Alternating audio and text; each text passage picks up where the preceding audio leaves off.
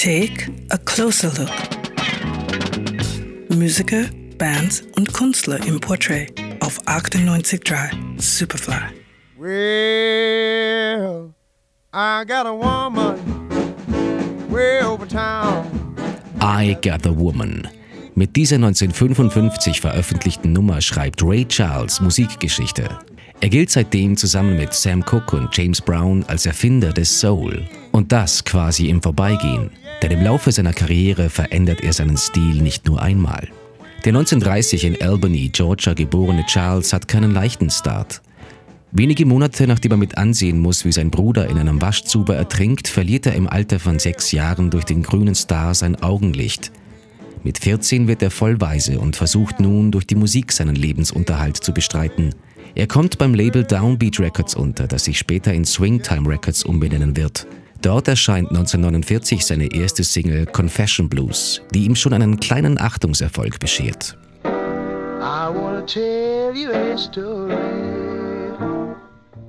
Wie man hört, noch ein sehr gemächlicher Rhythm- und Blues-Song.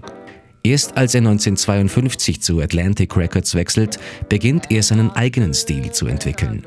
Möglich wird das auch durch eine fixe Band, mit der er sich im Gegensatz zu den sonst üblicherweise lokal wechselnden Begleitbands traut, Neues auszuprobieren.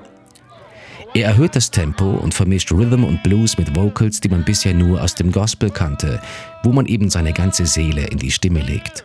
Resultat sind neben dem erwähnten I Got the Woman weitere Hits wie Hallelujah, I Love Her So, Lonely Avenue und The Right Time.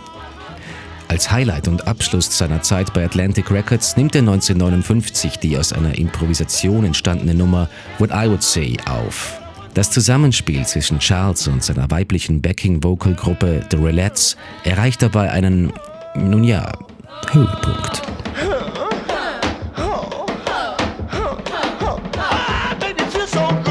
Sein Wechsel zum Label ABC Paramount bringt auch eine Erweiterung seines Stils mit sich.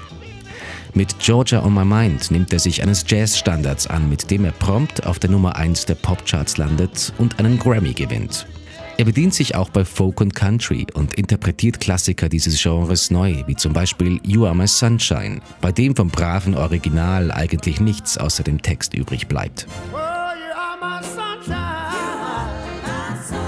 Die produktivste Phase im Leben von Ray Charles neigt sich Mitte der 60er Jahre dem Ende zu, auch bedingt durch seine Heroinabhängigkeit, die er erst nach zwei Entzügen für immer überwindet.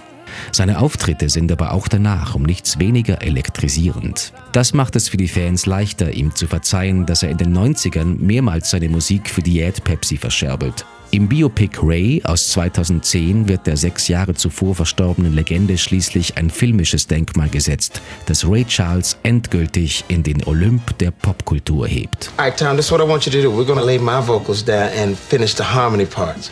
Uh, h- how are we gonna do the harmonies, Ray? You sent the girls home. I know what I did with the girls. Let me take care of that. Und heute würde Ray Charles seinen 85. Geburtstag feiern. Falls er uns im Soul Heaven hört, wir wünschen alles Gute. Aus der Superfly-Redaktion Johannes Romberg. 98.3 Superfly.